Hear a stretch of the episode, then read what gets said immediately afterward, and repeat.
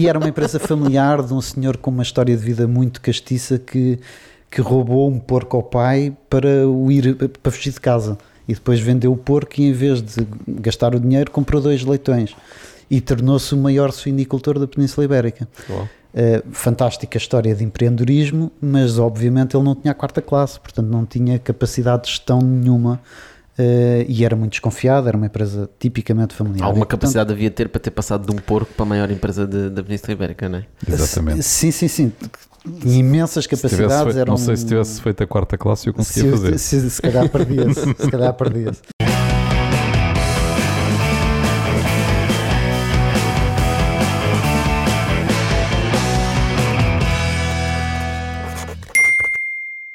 Bem-vindos a mais um Bitalk, o podcast de negócios à portuguesa. O meu nome é Tocha, comigo tenho José Serra. Boas? José, quem é que convidámos hoje aqui para o Bitalk? Bom, o nosso convidado de hoje começa o seu percurso profissional aos 13 anos de uma forma muito engraçada e digamos que até revolucionária. Desde essa idade apercebe-se que as experiências diversas e sem medo do que possa vir acabam por dar grandes histórias. Hoje vamos falar com o Bernardo Mota, que diz ter tido mais ou menos 30 trabalhos dos 13 aos 30 anos, que fez cada livro durante 15 anos e que defende que a vida é um conjunto de oportunidades que devem ser aproveitadas. O que se a porta do avião está aberta, só resta mesmo é saltar. Não é, Bernardo? É verdade. Bem-vindo, Bernardo. Então conta-nos lá, esses 13 anos, pá, aos 13 anos foste passar férias e decidiste arranjar uma ocupação. É verdade. Como é que isso É, aconteceu? A necessidade eh, leva ao engenho, não é? Qualquer coisa assim de género. E portanto, sim, estava num parque campismo ali em Vila Nova, com a família, quando o mês tradicional de férias terminou. Eh, e terminado o mês de férias, eu vi-me de repente a, a regressar a Lisboa e fechar-me num apartamento Ou seja, cortaram-te o subsídio de alimentação diária. Completamente. Então eu eh, resolvi magicar uma forma de continuar de férias. Eh, na altura, o Parque Campismo tinha, e acho que ainda tem, um bar que fica isolado do parque, num monte alentejano, onde estava um velhote isolado a vender bebidas, uns cafezinhos, dois ou três cafés por dia, e depois tinha uma aparelhagem onde se punham cassetes, cassetes, Cassetes? antiga, cassetes, eh, para dar música ambiente. Eh, o que é que eu resolvi fazer? Resolvi, adorava música já na altura e, portanto, passava lá às noites a pôr a minha música. Eh, As tuas cassetes. as minhas cassetes, e não só, porque consegui roubar umas quantas cassetes de um, de um campista que estava lá, meu vizinho, e que tinha bom gosto musical, e eu aproveitei. Qual foi a minha ideia? A minha ideia foi, por e simples, arranjar umas folhas daquelas brancas de restaurantes, eh, escrever um marcador e espalhar por Vila Nova de Mil Fontes e Porto Covo que na próxima sexta-feira ia haver um concurso de dança eh, no Bar do Monte, como se chama. Chamava, não sei se ainda existe. Eh, para surpresa de toda a gente, exato, para surpresa de toda a gente, chegou a sexta-feira, eh, eu, para minha própria surpresa, e aquilo encheu. Portanto, estavam lá centenas de pessoas e, aliás, o bar foi fechado porque acabou a bebida, pura e simplesmente. E o homem estava em pânico. Eh, Nunca aí- viu aquilo tão cheio na nunca vida. viu aquilo tão cheio na vida dele. Aliás, eh, nunca teve tantos clientes. Não, nunca teve. Portanto, tive mais receita nessa noite, Nessa- acho que no verão todo E- até, até essa ok. altura. Eh, e portanto, a seguir toca a repetir aquilo, portanto, no dia seguinte e nos dias seguintes e várias vezes eh, ao longo da semana seguinte, até que eu depois fui à direção do parque e disse: Bom, eu adorava continuar com isto. Claro que a direção do parque, porque não? Faz todo o jeito, eh, mas nós não te podemos pagar, tens 13 anos e portanto não te podemos contratar. E eu calmamente aí fui ao meu objetivo e disse: "Sim, Mas eu não preciso de dinheiro, eu só preciso é de estadia e comida à borla para mim e para a minha irmã. Minha irmã que era mais velha. E portanto, apesar de tudo, dava-me al- alguma garantia de que a coisa podia funcionar. E assim tive, portanto, mais dois meses de, de férias a passar música eh, A troco de comida a troca de comida, comida e cama. eh, cama e vá lá, alguma bebida, confesso. Se calhar não devia, mas pronto. Tu falas que isso que foi a primeira vez que percebeste qual era o poder de- das ideias e de criar experiências? Foi- eh, A questão é muito do. O que eu acho é que é de agarrar o próprio destino. Eh, E essa é a lição que eu tirei dessa experiência. Na altura, obviamente, não pensei nisso, eh, mas passados anos ao refletir, acho que é essa a lição. o poder que nós temos sobre definir aquilo que queremos fazer e, epá, e fazer. Isso só depende de ti, quer dizer, eh, se tiveres realmente vontade, fazes e, e vais à luta e consegues fazer acontecer. Quer dizer, tudo o que eu precisei foi de mesas, de papéis brancos, de mesas de restaurante, um marcador e já depois, portanto, já estava a decorrer o concurso, portanto, com aquilo cheio, já não cabiam carros no parque de estacionamento, aliás, já estavam ao longo da estrada e foi o Bernardo a correr eh, pedir a alguém do parque para me arranjar merchandising para dar de prémio, porque eu nem sequer tinha prémios para dar no concurso. Portanto, estão a ver a dimensão do profissionalismo da coisa. E, e ficaste lá quanto tempo a fazer isso? Eh, mais dois meses. Portanto, completei os três meses de verão, mais, mais coisa, menos coisa, e, e voltei no ano a seguir para, para continuar na mesma. Ah, voltaste lá no ano seguinte? Ainda voltei no ano seguinte. eh, depois já não, já não fiz mais do que isso e fui arranjando outros trabalhos de verão, aprendi a lição e, portanto, depois arranjei outros. Fui monitor de campos de férias eh, e coisas do género para conseguir eh, passar as férias longe de Lisboa. Mas fazias isso como lifestyle, ou seja, pá, quero ir para não sei onde, vou arranjar um trabalho para fazer? Ou qual era a tua lógica na altura? O que, o que é procuravas? O objetivo começou exatamente por isso. Portanto, começou no ano em que eu- a conversa foi exatamente para a minha mãe, dizendo: Vamos para Lisboa, mas eu não quero ir, quero ir, eh, quero continuar de férias. E ela disse-me: Bom, percebo que queiras, mas não há dinheiro. Pronto. E eu: Não há dinheiro, então como é que se arranja dinheiro? Arranja-se dinheiro trabalhando. E eu: Então está bem, pronto, então vamos trabalhar. Eh, E portanto, entre esse que eu inventei propriamente dito, epá, depois fiz tudo: trabalhinhos de café, de paquete, de, de- enfim, tudo o que se possa imaginar de pequenos trabalhos de, de horas ou de, de semanas para ganhar o suficiente para me pagar mais duas semanas de férias algures. E como é que essas experiências todas te moldaram naquilo que tu depois virias a fazer e naquilo que iria ser o teu primeiro trabalho, digamos, a sério, ah, no mundo corporate? Como é que essas experiências te moldaram para tu decidires qual é que era o caminho que querias seguir? Eu acho que não me moldaram no caminho. O meu Ok. caminho é completamente. é, tem tem um, um ponto-chave que chama-se internet. Portanto, eu tinha, sei lá, 14, 15 anos quando aparece a internet. E, portanto, entra um jovem do Instituto Técnico pela minha casa adentro para montar uma das primeiras internets que houve em Portugal. E, portanto, fiquei absolutamente fascinado com o poder de termos uma ferramenta que, onde nós podemos comunicar sem filtros. Sim, mas na internet na altura era outra coisa, né? A internet na, na altura era completamente outra coisa. eh, nunca mais me esqueci de a certa altura, que há uns bons anos, o Celso Martinho dizer, eh, lamentar-se publicamente, dizendo precisamos de reinventar esta coisa chamada internet, porque já não tinha nada a ver com aquela internet do princípio, onde de facto eh, uma pessoa criava conteúdos e tinha o poder de dizer ao mundo aquilo que pensava. Isso não existia antes, portanto era um poder gigantesco. é?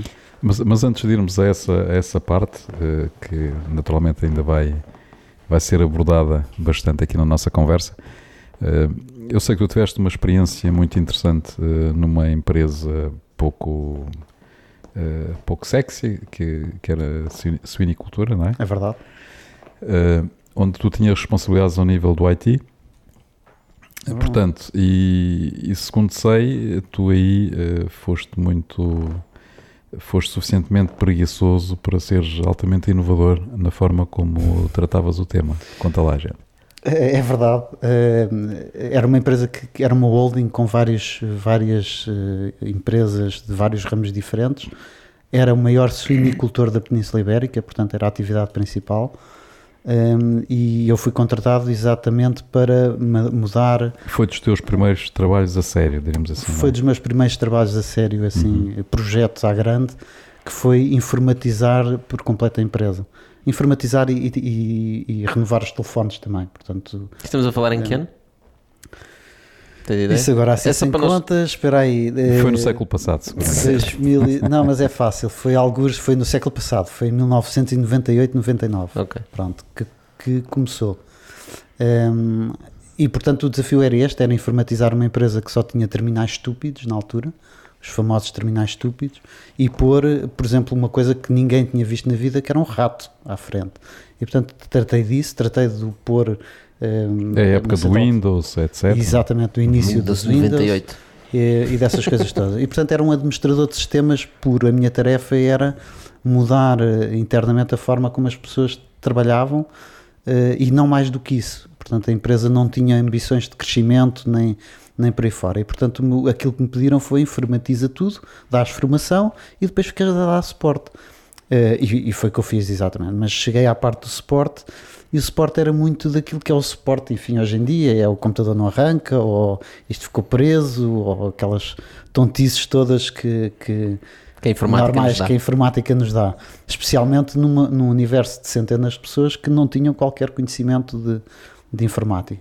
E portanto o que, eu, o que eu fiz para me defender, porque depois tínhamos 20 e tal instalações diferentes eh, espalhadas pelo, pelo país, portanto eu andava sempre a correr de um lado para o outro. O que eu fiz para me defender foi criar estações padrão, que hoje em dia é normal, quer dizer, na Uhum. altura seria mais novidade, hoje em dia é absolutamente normal. Criar estações, estações padrão, ter meia dúzia de computadores extra já instalados, eh, as pessoas trabalhavam com tudo dados no servidor, portanto não tinham dados locais nas máquinas, portanto quando me ligavam a dizer que a máquina por qualquer razão não funcionava, tudo o que era preciso fazer era desligas os fios, vais ao armazém buscar outra máquina e, e substituís, voltas a ligar, metes o teu login e isso há de estar a funcionar. E, E grande foi- parte era das vezes assim. era assim. E era assim. Enquanto tu estavas a saltar de avião. Exatamente, isso permitiu-me eh, os meus primeiros tempos de queda livre, portanto, de viver tempos incríveis em que tínhamos cá um conjunto de estrangeiros a explorar a zona de Proença Nova, que os fins de semana eram fins de semana animados, tanto com a atividade normal de paraquedismo cá em qualquer zona, mas durante a semana deu-me a oportunidade de ter muitos saltos de instrução, de saltar com outra calma eh, e de viver aquilo mais intensamente. O que, o que é que te. Qual era o apelo que te fazia esse- o salto? o, o salto, Porque o salto é um sim. risco, sempre. E uma enorme oportunidade, como todos os riscos, não é? Eh, e portanto A há sempre a, a segunda visão, a a, outra a visão. oportunidade é só da adrenalina, de mais uma dose de adrenalina forte. Hum, eu nunca o vi como adrenalina. Eh, por acaso é a visão que as pessoas têm normalmente do paraquedismo e da queda livre. Para mim era uma enorme paz de espírito. Portanto, um fim de semana de saltos ou um dia de saltos dava-me a seguir dias de, de uma paz de alma gigante. É uma oportunidade de, de fugir do mundo normal. Eh, o, eh, a história, eu conhecia queda livre também completamente por acaso. Estava a ver aqueles primeiros vídeos que apareceram na internet, ainda não vi YouTube, não me lembro sequer onde é que era, mas estava com um amigo e de repente vimos um filme de uns americanos a saltar de aviões de cabeça para baixo e a trocarem uma bola de ténis entre eles. E nós olhámos para aquilo, isto é possível sequer, para nós paraquedismo eram militares, não passavam disso. E eu, pá, não sei, mas eu adorava experimentar isto. Eh, E na semana a seguir fui, lá está, nos meus tempos eh, ocupadíssimos de administrador de sistemas, fui a Évora e fui perguntar, pronto, como é que é isto do, do paraquedismo. Eh, Mas e- passou uma parte, essa da bola de ténis era, era a brincar. Não, não, é, é verídico. Uau. É verídico. Eh, É uma bola de ténis, mesmo ténis, só que dentro está cheia de areia. que é Ah, para Ah, fazer um para ter bocadinho peso. mais peso. Ok. Pronto, Senão ia para cima, né? claro. Eh, Senão era mais difícil manter a, a- a altitude. Eh, e portanto fui a Évora e para minha surpresa não, podes saltar já. Eh, podes, aliás, apanhei um, um- um jovem eh, já co- com bastante idade que me respondeu curto e grosso dizendo queres mais informações, veste o fato. E eu, ah não, está bem, só quero saber como é que é. Queres saber como é que é? Veste o fato. e eu achei piada e vesti o fato e portanto passado uns minutos estava a saltar do avião. Primeira vez que estou no ar, portanto a primeira coisa que eu me lembro de, de pensar quando estou no ar é eu tenho que fazer isto sozinho. E portanto, Sim, porque a primeira vez saltas com a entendei, né? é, Eh, então, preso, portanto agarrado a outra. preso a é? outra pessoa. Eh, e portanto, passado uma semana estava num, a tirar a teoria e passado um fim de semana estava a ter eh, os- estava a tirar o curso e portanto tirei o curso todo num sábado e domingo e domingo estava a saltar sozinho. Portanto, começou assim. Eh, a- a- E a motivação? A motivação tem a ver com isto, tem a ver de facto com. Aí era a curiosidade. Portanto, se- satisfizeste a curiosidade. Eu também satisfiz a curiosidade, saltei uma vez. E o Ah. Tocha também saltou. Mas, eh, mas nada me motivou para continuar, não é? Não, mas estava curioso de saltar sozinho.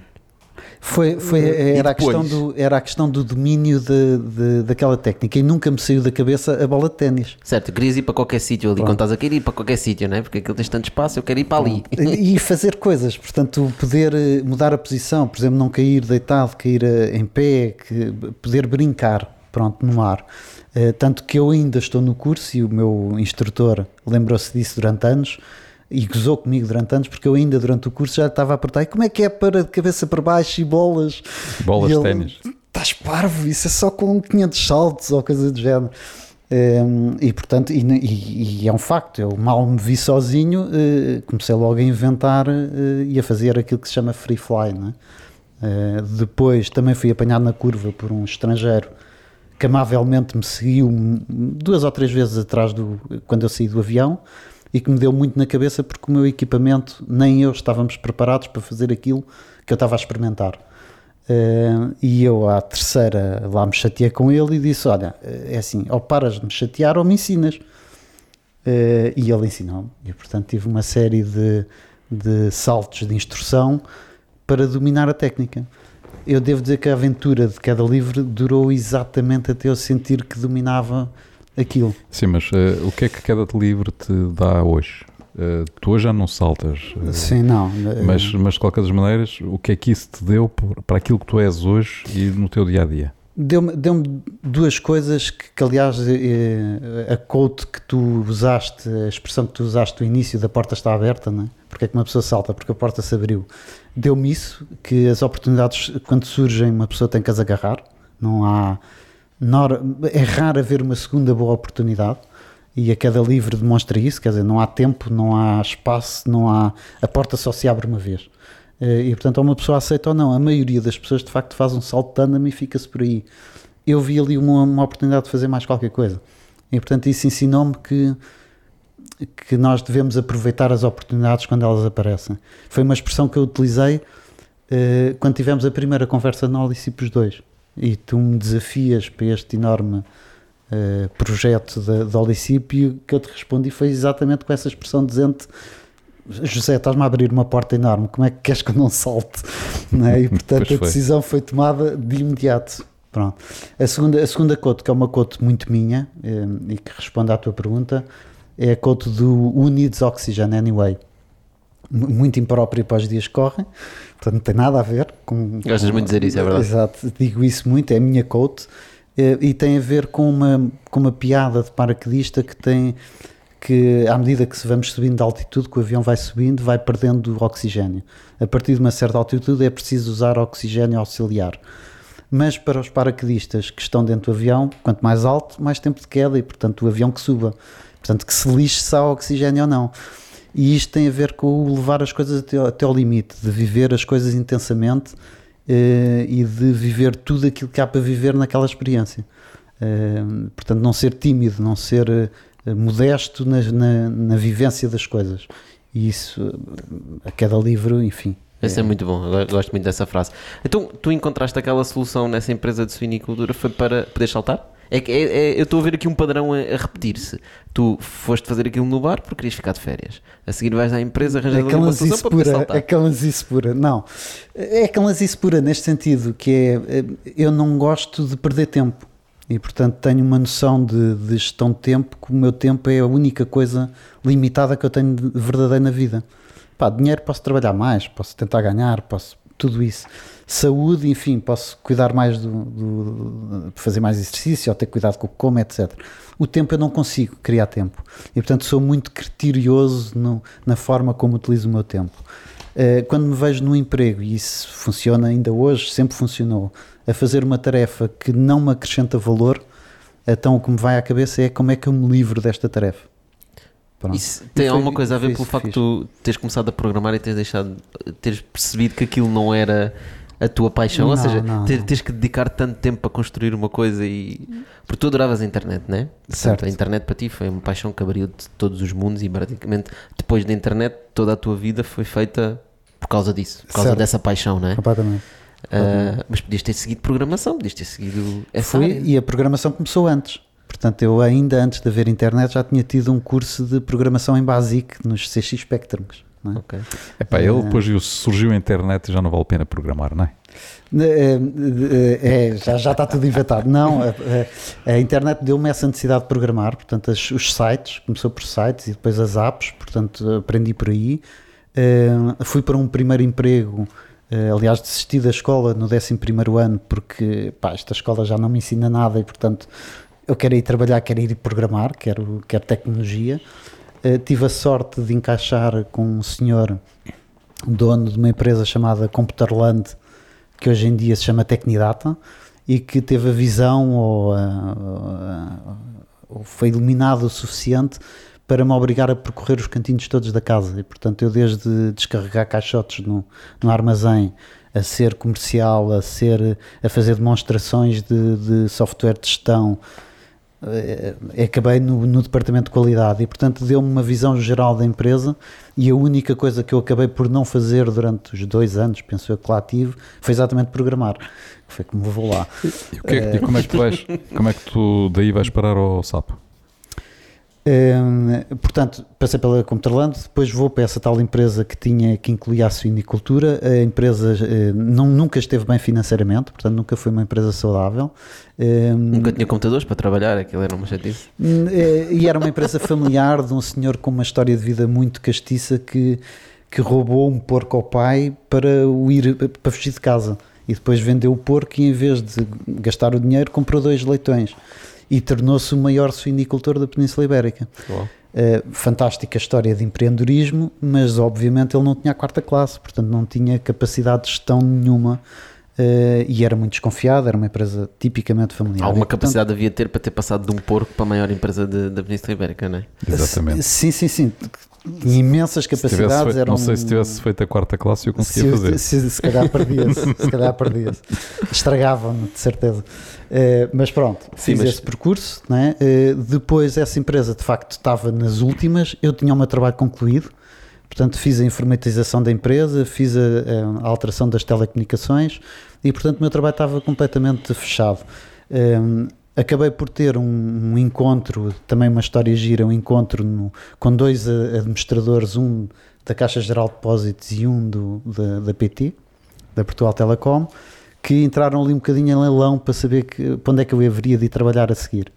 Uh, eu a adorar a conversa, mas a certa altura, como estávamos em ambiente de família, de pessoal, a certa altura o administrador, eh, que, que era o José Baldino, que entretanto já morreu, uh, que estava na Portugal Telecom, resolveu acabar com a conversa dizendo: Bom, isto nós estamos em regime pessoal, já chega de falar de trabalho, Bernardo, eu tenho sapo. Uh, e bastou dizer-me isto e eu, a minha resposta foi um bocadinho como te disse. Porta aberta. Exato. Segunda-feira, onde é que eu me apresento?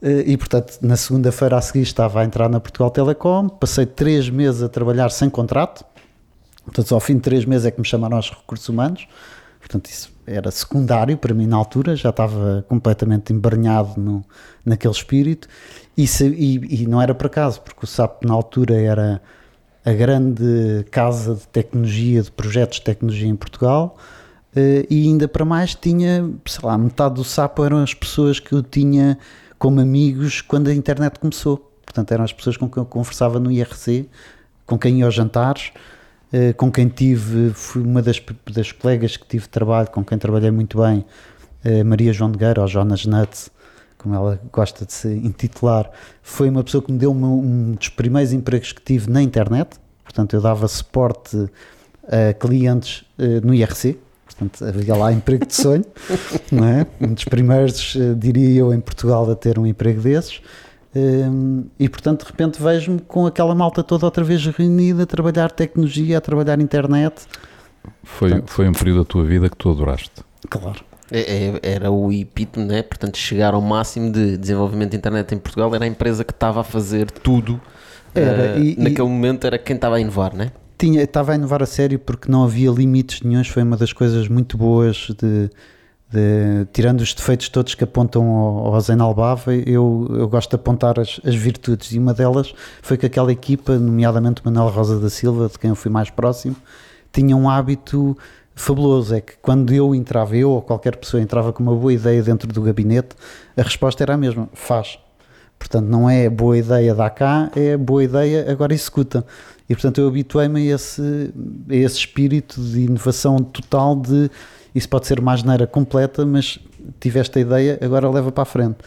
Eh, e portanto não havia limites, eh, eh, não só havia poucos limites financeiros para executar que fosse que projeto fosse, como de facto havia carta branca para se inventar o, o que viesse na alma. Podemos dizer que o Sapo era uma startup dentro, de, dentro da PT uma startup rica, não é? Porque não precisava de tinha investidor permanente com, com bolsos ali disponíveis, Pá, digamos que uma startup fez uma daquelas rondas. eh, muito grandes de investimento, exatamente. É, Até era mais do que isso, era, era, um, era uma, quase uma unidade de gestão de startups, porque depois aquilo era tudo dividido em equipas, equipas agile, com um laboratório na Universidade de Aveiro só para dar ideias, e portanto a seguir era isso que era, as ideias, todas as semanas aparecia uma ideia fantástica nova para mudar o mundo.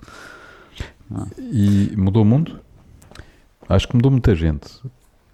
Eh, Eu acho que sim, acho que, acho que eh, o mundo e a, a evolução, a sociedade é um bocado ingrata, o futuro, porque se esquece muito rapidamente também das coisas. Exato. Uh, mas, uh, mas eu acho que sim, acho que o Sapo não foi só o primeiro portal uh, agregador de sites, que era esse o objetivo, era ser uma espécie de lista telefónica de todos os sites que existiam. Hoje até parece ridícula a ideia, mas na altura funcionava. Uh, como a seguir era a casa de qualquer português, portanto era a homepage de todos os computadores em Portugal. Bernardo, o que é que faltou? Faltou ambição? Não, uh, eu acho que não, acho que resultou, acho que uh, estás a falar para o sapo, Sim. no caso do sapo. Sim. Acho que não, acho que resultou tudo, explorou-se até ao limite daquilo que num cantinho como Portugal, com os meios. Mas por isso uma- é que eu estou a dizer, não terá faltado ambição? Ou seja, de ter dado um salto para fora a sério? Havia muito, talvez, eu não faço Porque ideia. na mas- prática limitou-se a estar no mercado nacional, depois teve algumas tentativas lá fora em países de expressão portuguesa, é? Certo, Mas, eh, mas, sempre nunca, foi esse o foco. mas nunca, foi- nunca quis ser uma Google, não, é? Não, nunca quis, embora tenha, tenha tido alguns produtos que claramente inovadores. O, o SAP Vídeos aparece antes do YouTube. Eh, Portanto, antes do Google fazer eh, live streamings, já nós fazíamos live streamings de grandes eventos. Eu fiz, tivemos projetos como a maior fotografia do mundo. Eh, Portanto, tivemos algumas ambições desse No género. fundo dá a impressão que era quase que um laboratório de ideias Era. e de, de projetos, mas que depois não, não lhes, provavelmente não lhes dava autonomia não, ou não tinha essa ambição de Eu acho que colocá-los falhava. no mundo. Ou seja, Acho- parecia que estavam a experimentar muitas coisas, não é? Sim. Saíram de lá muitas coisas interessantes, mas depois nenhuma ganhou os seus próprios pés para conseguir. Eu acho que Ou havia um erro, acho que havia um erro eh, crasso de, de falta de foco depois no levar o produto. Portanto, nós éramos muito bons a inventar e a desenvolver. E depois largávamos porque íamos eh, inventar outra ideia. Eh, um dos casos mais eh, espetaculares desse é o meu canal. Portanto, em que alguém surge com a ideia de porque é que nós não ligamos o SAP Vídeos, onde uma pessoa cria o seu canal, eh, e não pomos isto na box do Mel, já que temos os dois ambientes, porque é que não casamos as duas coisas? Isto foi casado, foi, portanto, foi patenteado e é uma solução portuguesa eh, que só existe cá, em que qualquer pessoa pode ter o seu canal de televisão. Isto é brutal, quer dizer, é gigante. Nunca passou. de- Pá, tenho que admitir que eu disso. descobri isso há, um- há uns anitos e quando vi isso, epá, fiquei mesmo maravilhado. Epá, mas depois comecei a andar lá e vi, epá, isto não tem nada, Não. está morto. Exato. Mas a ideia em si é, A achei super ideia é, é fantástica, portanto, é mais uma vez o poder de qualquer pessoa estar naquela caixinha. eh, na, na forma mais simples, metes os teus vídeos e as fotos e partilhas com os teus familiares que estão noutras casas. Eh, mas a ideia era muito boa e tinha, enfim, muito para andar.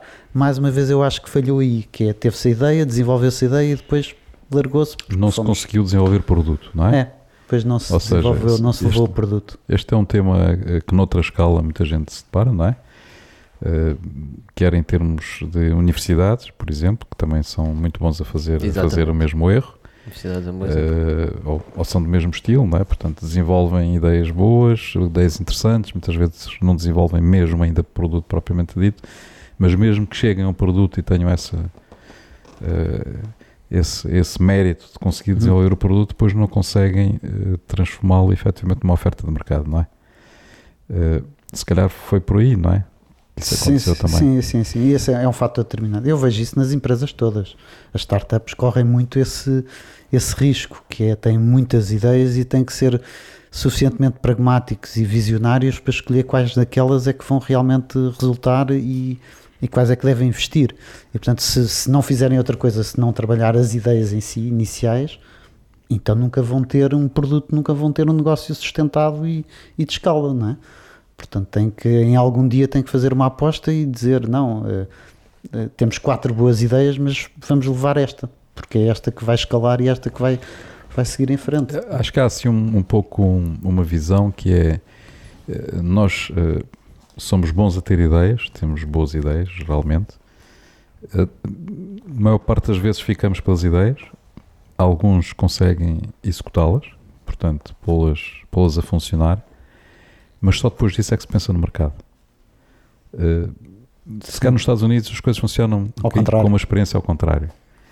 Que é, têm umas ideias, mandam para o mercado a ver como é que ele reage. Epá, se a coisa pega e é interessante, então desenvolve. Sim. Não é? Nós, nós, em Portugal temos muito problema com a questão financeira. Nos Estados Unidos eles têm aquela tradição de pôr os miúdos a vender limonadas aos, com 6 anos de idade, não é? E depois ir vender eh, aspiradores porta a porta e fazer as vendas de garagem, sei lá. Portanto, têm ideias de, de negócio uh, muito jovens. E nós parece que temos esse, esse problema imenso de vender seja o que for alguém. Uh, e, portanto, temos uma boa ideia, temos um bom produto, epá, agora vai vender, epá, vou impingir isto a outra pessoa. que chatice, né? que incómodo. Uhum. Uh, e portanto, quando se calhar devíamos ter aqui a meio termo, não, é? não ser tão se calhar, pragmáticos, tão vendedores quanto, quanto a cultura americana é, Epá, mas já temos um produto um de estalo. Há um clichê do é? vendedor, não é? Acho que sim. Ah, esse, gajo, esse gajo anda a vender coisas, não é? Anda a vender automóveis. Eu acho, eu, exato, eu acho que até é depreciativo, até é um exatamente, termo, exatamente. É, é, vendedor, aquele tipo é vendedor. Quando hoje em dia os vendedores, para bons vendedores, são os gajos mais bem pagos do mercado, não é? Sim, e tem um mérito gigante, quer dizer, sem vendedores não há empresas. A maioria das empresas depende de, da área comercial, não é? Portanto, sim, sim, sim, sem dúvida. E eu, por acaso, esse estigma que vocês estão a falar é uma coisa que agora estava a pensar, vocês estavam a dizer, e realmente uh, já tive essa percepção também, não é? Os vendedores são aqueles gajos.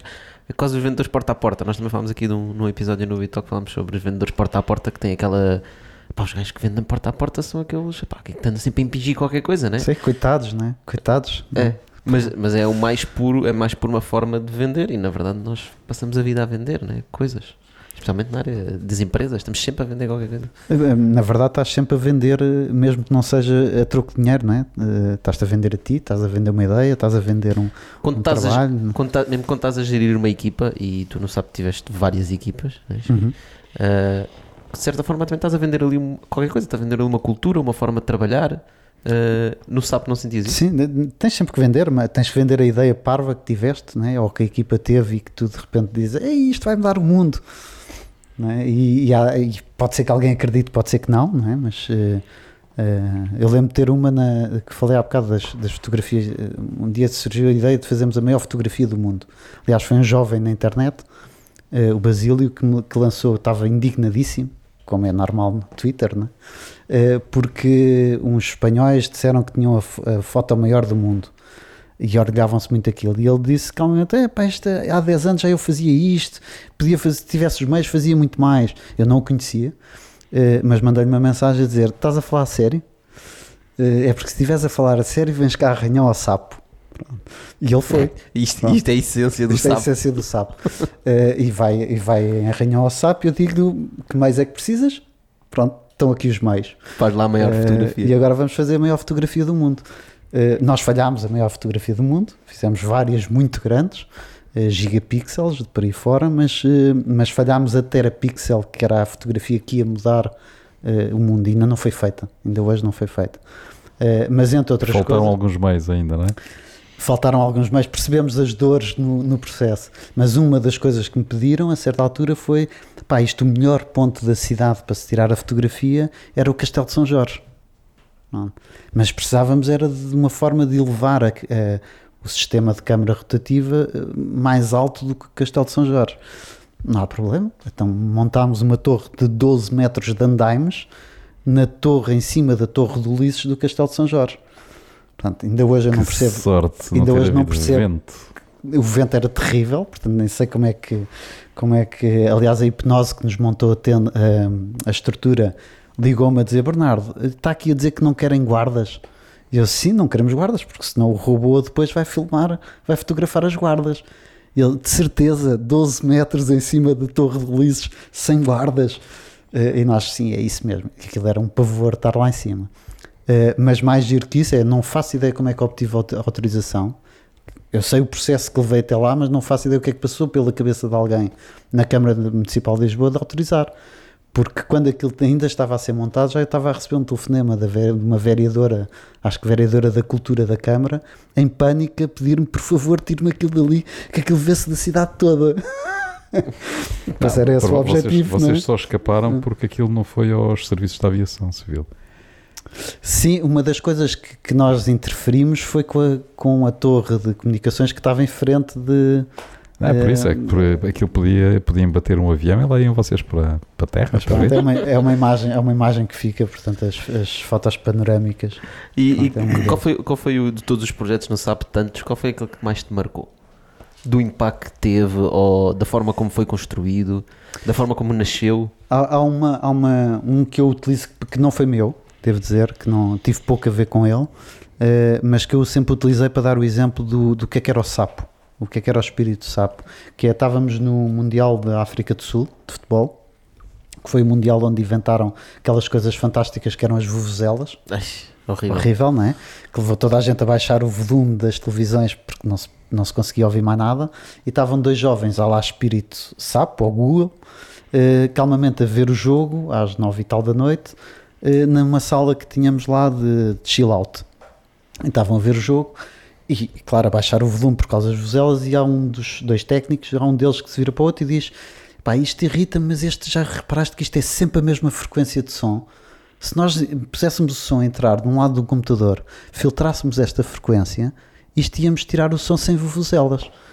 E o outro virou-se, pá, não temos nada para fazer, vamos estar aqui a ver o jogo, bora lá experimentar. Foram buscar um computador, ligaram e puseram o som para eles estarem a ver o jogo sem vuvuzelas. Nisto olharam para o outro e disseram: Epá, mas isto é uma boa ideia, toda a gente devia ter isto em casa. Ligaram ao administrador na altura, ao Manuel Rosa da Silva, que por sua vez ligou ao Zenal, e eh, oito horas depois, basicamente na, na manhã de madrugada do, do dia seguinte, estavam os dois jovens com dois computadores a entrar pela antena de Monsanto dentro pela estrutura de Monsanto, para instalar aquilo no botão amarelo de todos os telecomandos meus do, do país. Portanto, em menos de 12 horas, uhum. uh, faz-se um projeto, não tem nada especial, não, não deu dinheiro, não é? Uh, eu lembro eu lembro-me disso. Mas, Havia uma opção que a gente passou a haver uma opção e portanto não houve que escrever um papel, não houve uma especificação, não houve uma autorização uh, prévia, não houve apresentações, não houve nada disso. É uma boa ideia num momento de chill out uh, no momento de, de, tranquilidade, surgem ideias, a ideia é imediatamente executada sem problemas de será que vamos ter aqui alguma questão? Não, executam-na. Uh, e depois a coragem de um chefe que diz: fixe, bora lá levar isso para a frente.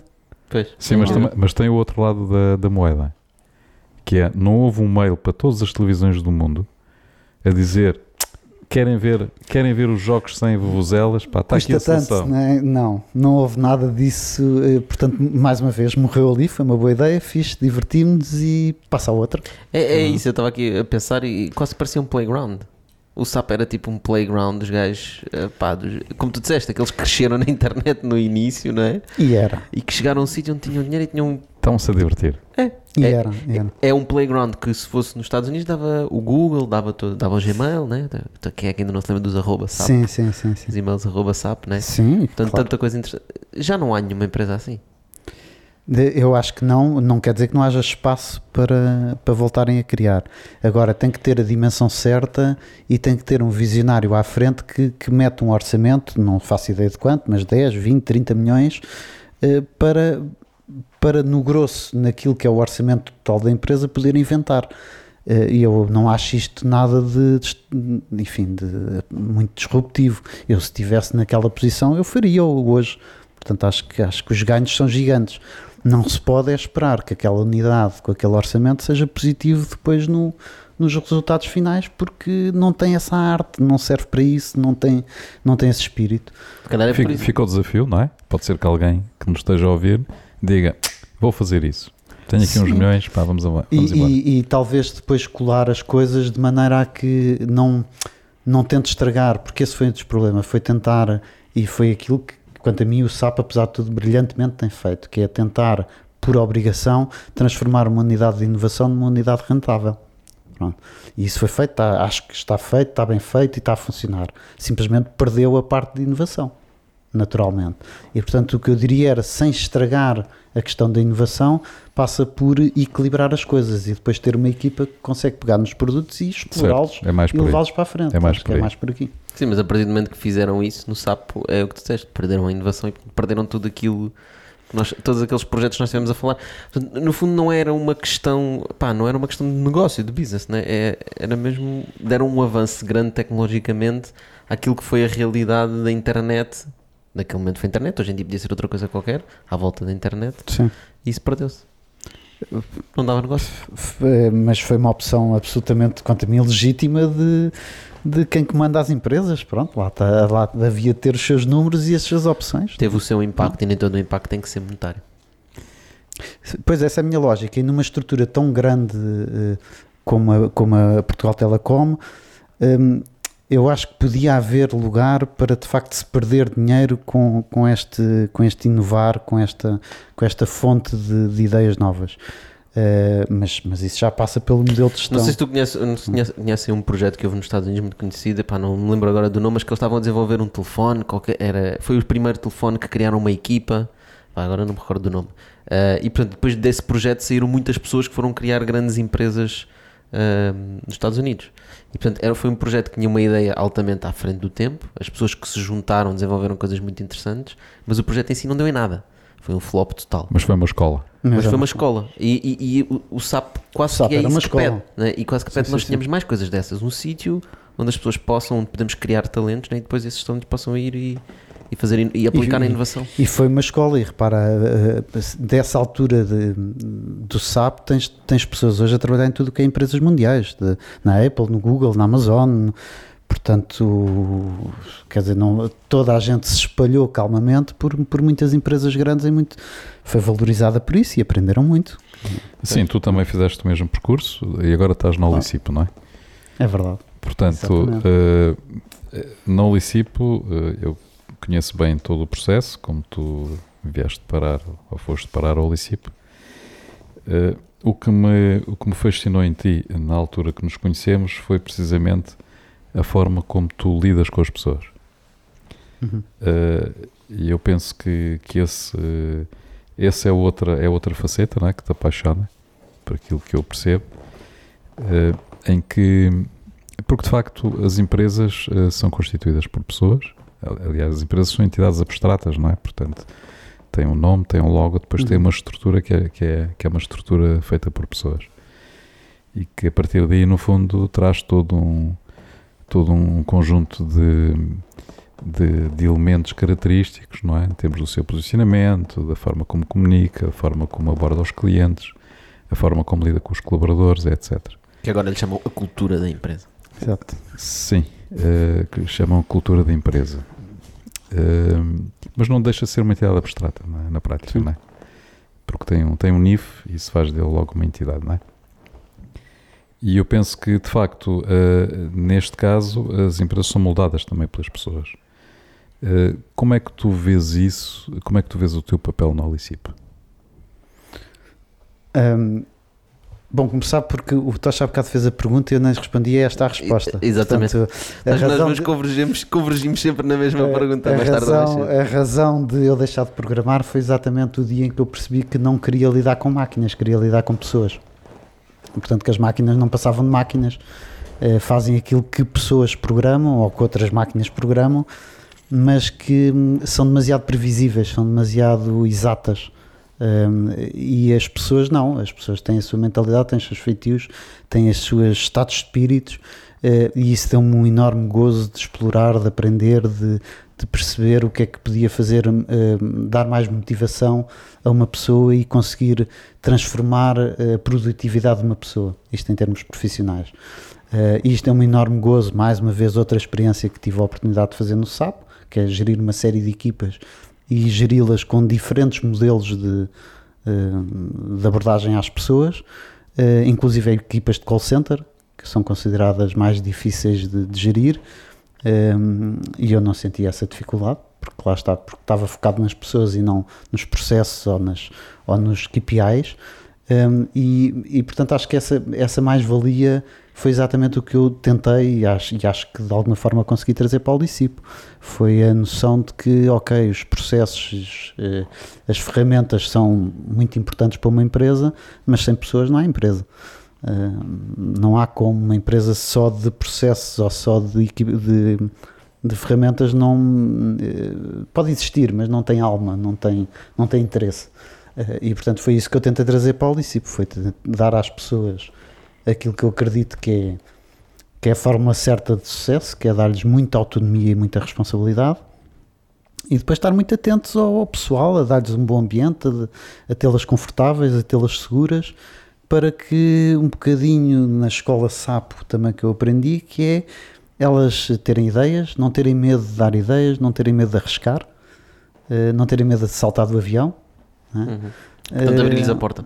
E portanto, estar constantemente com a porta aberta sem elas, ai, agora se vou, vou experimentar isto, vou fazer a empresa perder uh, eh, 10 mil euros, de, de, ter 10 mil euros de prejuízo a seguir, já fui.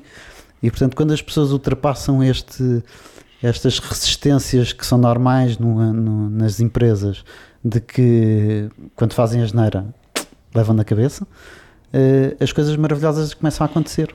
Mas a verdade é que quando a, quando a pessoa sobe no avião para saltar, muitas vezes uh, chega ali à porta e hesita, não é?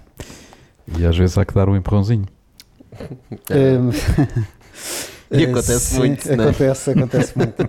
Eu, eu, devo dizer que muitas vezes, na, uh, ao, longo das centenas de saltos que fiz, muitas vezes mesmo, uh, especialmente as últimas, por já ter a experiência, por já estar a evoluir pouco, por, por a motivação estar a descer, eu me fazia a pergunta: o que raio que eu estou aqui a fazer?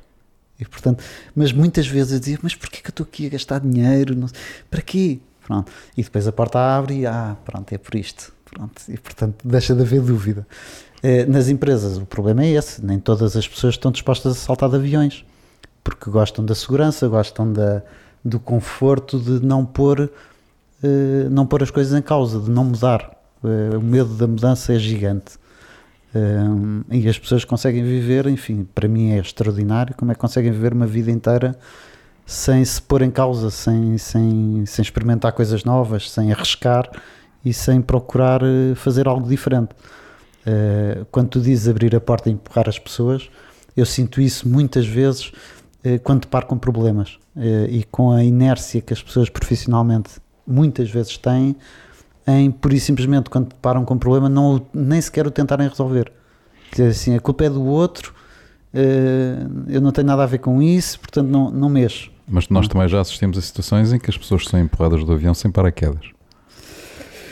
Uh, sim, mas isso já é uma inconsciência, isso já é uma inconsciência que eu nunca tive, quer dizer, eu nunca arrisquei, sempre disse que, que, corri muito mais riscos a ir e vir para um aeródromo do que a saltar, nunca parti uma unha, portanto Uh, acho que o facto de arriscarmos não significa ser inconsciente. Estou a falar de empresa. É igual. Se não queres empurrar pessoal do avião.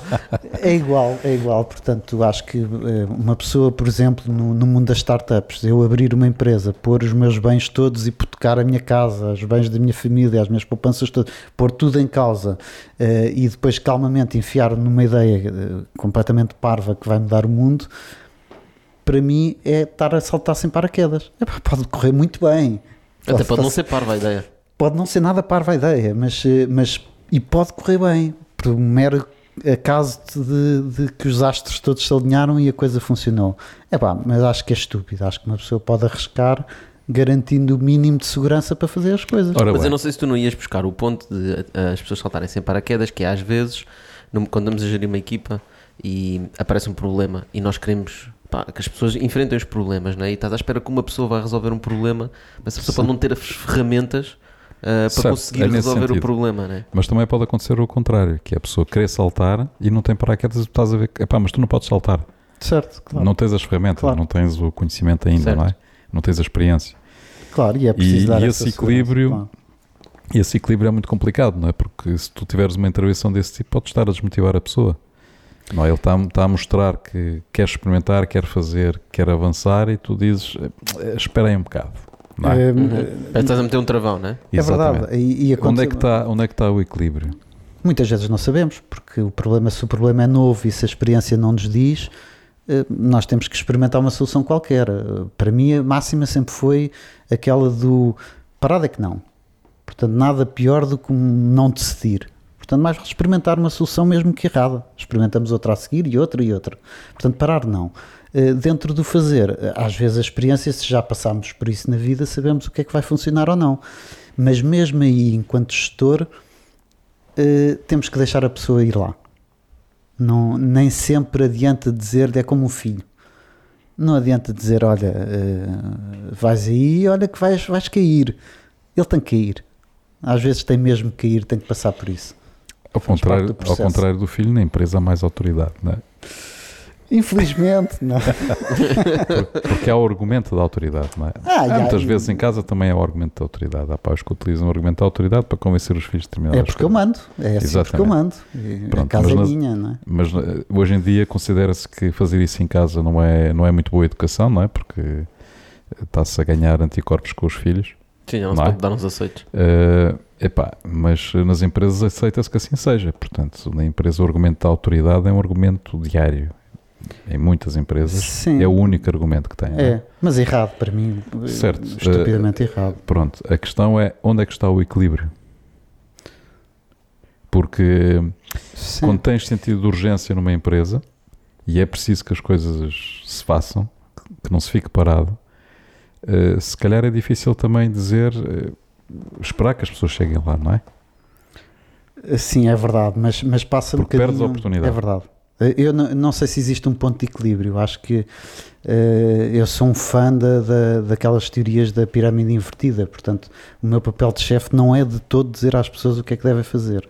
Eu odeio quando tenho que fazer esse papel. Quer dizer, não, não, eu estou capaz de ajudar nas, eh, eh, a elas levarem a solução que elas próprias encontraram para cada problema.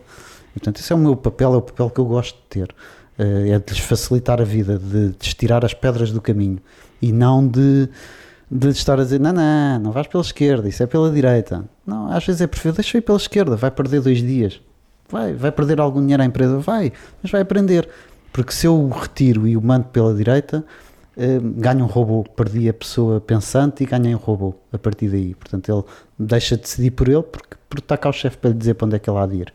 E depois, ainda por mais, ainda fica convencido de que eu é que tinha razão, porque este está-me a mandar pela direita que é errado, não me deixou ir pela esquerda. Portanto, às vezes é mesmo preciso, é mesmo tipo filho. Agora, se o filho diz, pá, eu vou pegar num lençol e vou-me mandar, eh, isto é uma história verídica, por isso é que, eh, eu vou-me mandar do terceiro andar porque, porque quer fazer paraquedismo. Pronto, tenho um amigo que fez isso. Ah, pensei que eras tu que tinhas. Não, não, Ok. não. Fez isso ou disse isso? Fez isso, fez isso e partiu-se, pronto. E, e- enfim, Eh, é evidente que se um filho diz isso ou quer experimentar as- a ver as fichas da tomada a ver se não choque, é há limites, não é? E portanto um pai tem que perceber que há limites para isso, tal como numa empresa, quer dizer, não vamos deixar uma pessoa levar à falência à empresa porque acha que é certo, não é? Eh, agora, eh, acho que, há, um- acho que há um processo de aprendizagem de, de evolução própria que nós devemos dar espaço às empresas para ter e às equipas. Mas tu não achas que aí tem que haver um ponto de equilíbrio? Porque se é verdade eh, aquilo que estás a dizer do ponto de vista de fazer crescer as pessoas e evoluir, Uhum. Eh, muitas vezes nas empresas é como na, como na guerra, é preciso pegar na bandeira e seguir em frente, não é? Portanto, e mostrar qual é o caminho e para onde é que se, qual é. Sim, mas Tem eu, muito a ver com o sentido de urgência, não achas? eu- eu acho que tens razão, mas eu leio isso como infelizmente, eh, acho que acontece quando infelizmente ninguém se chegou à frente. Não é por terem escolhido algo errado, não é por terem escolhido uma decisão errada ou uma opção, uma solução para, para aquele problema que não serve, é por inação. Eh, E aí é que eu acho que, que, que se nota muito o espírito empreendedor e que eu acho que as pessoas do topo das empresas fazem a diferença. É porque são aquelas pessoas que, que tomam rapidamente uma decisão. Eh, Quer dizer, eh, e acontece entre nós muitas vezes, em que eu peço, então esquerda ou direita? Esquerda.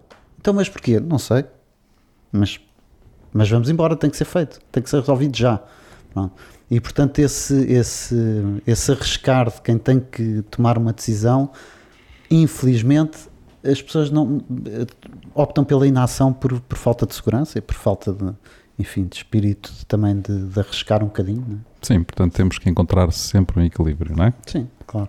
E depois o espírito de. eh, outra coisa que funciona muito bem tem a ver com o espírito de equipa. Eh, uma pessoa que também é algo que, me, que eu aprendi ao longo da vida, que é eu sou. uh, completamente anti-competição. Aprendi que a cooperação dá resultados fabulosos. E, portanto, sempre que eu vejo um concorrente, adoro ir lá e transformá-lo num parceiro. É, porque os ganhos são imensos. Ele está a fazer coisas que eu nunca me lembraria na vida e eu estou a resolver problemas que ele tem de uma forma que ele também nunca tinha pensado. Quando nos juntamos e pensamos nos e juntamos as, os problemas e as soluções, todos ganham. E portanto, sou um fã disso. Nas equipas acontece o mesmo.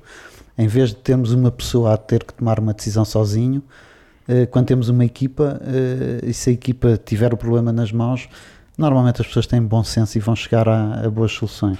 Nós temos esse exercício que fazemos na Cerdeira,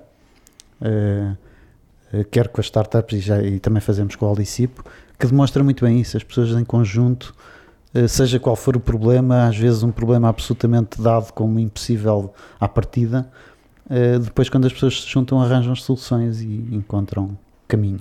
Mas isso aí não tem a ver com as pessoas, tem a ver com as montanhas, com os ribeiros, ah.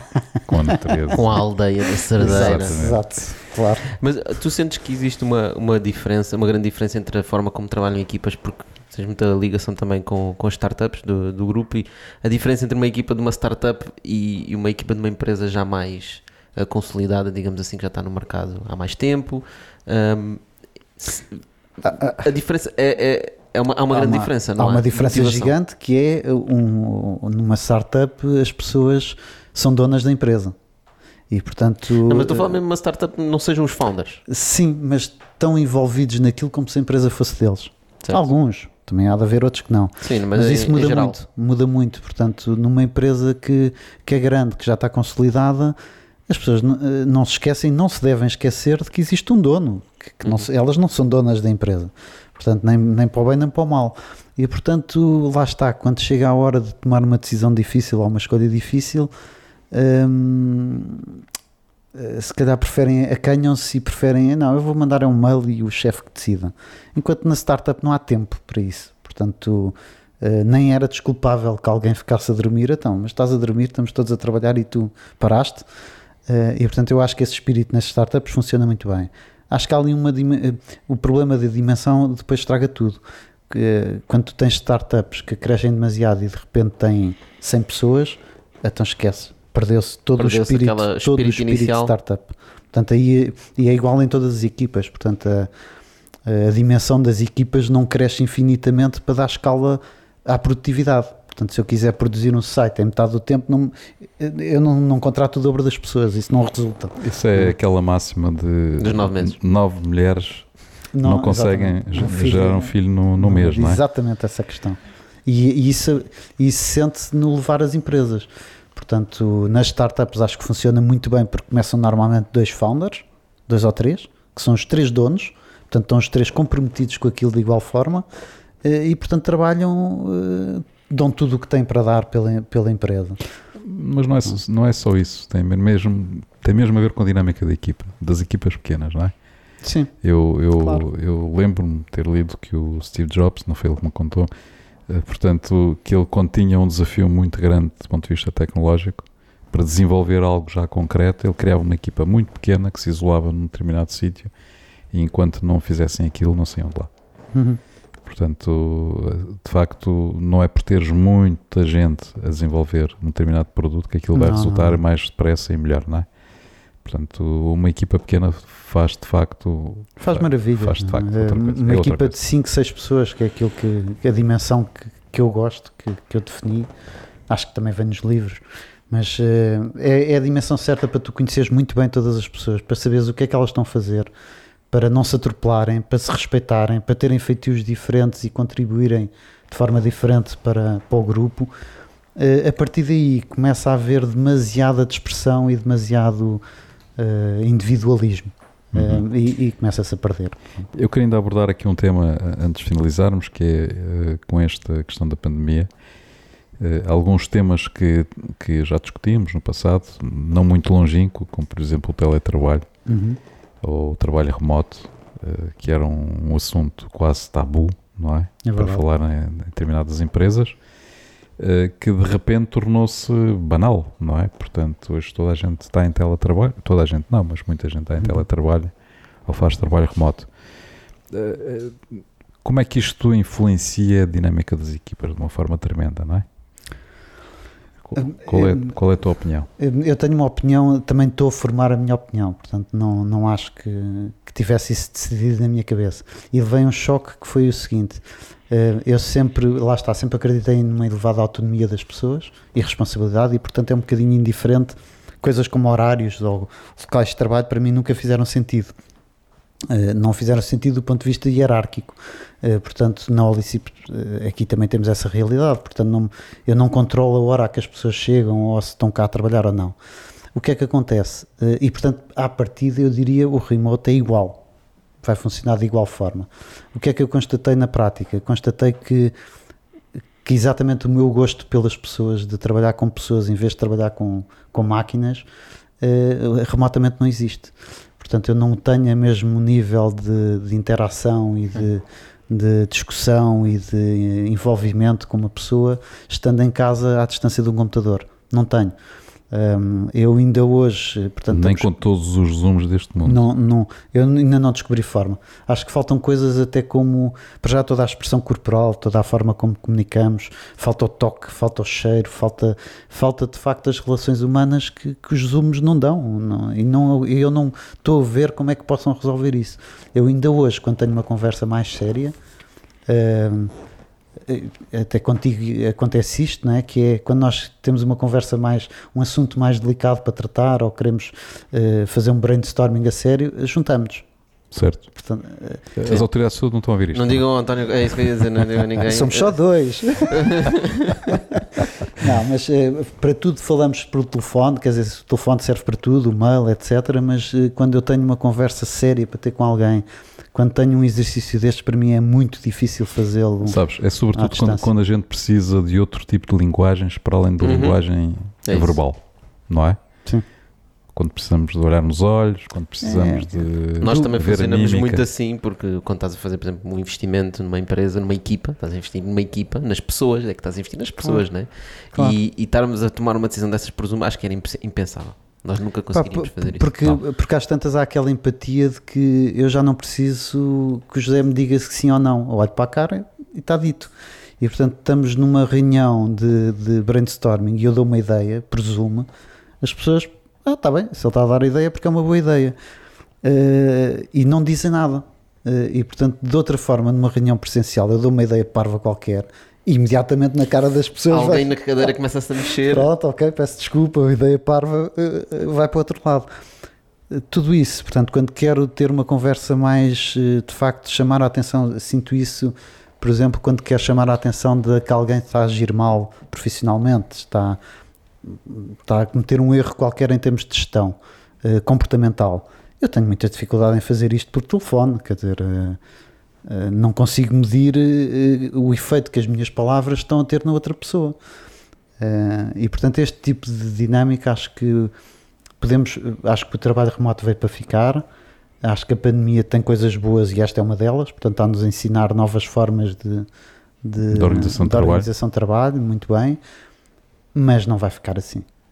Não vai porque as pessoas no final do dia querem outras pessoas e querem relacionamentos e não e o remote Eu acho que vai ficar É um ser. muito, menos da expecta- muito menos que a expectativa que muitas pessoas estão a criar à volta do trabalho remoto. O ser humano é um ser social, É, sem dúvida nenhuma. claro. Precisa de relacionamento. Sim, e, e, e, e no, mundo, no mundo de muita evolução que temos, por exemplo, no mercado de trabalho, em que nós temos muita dificuldade em, em perceber que profissões é que vão estar ativas daqui por 20 anos, há uma certeza que acho que toda a gente tem, é que as relações humanas e aquilo que, que o social, o, o, o entretenimento, o que dá felicidade às pessoas vai, que vai continuar a existir.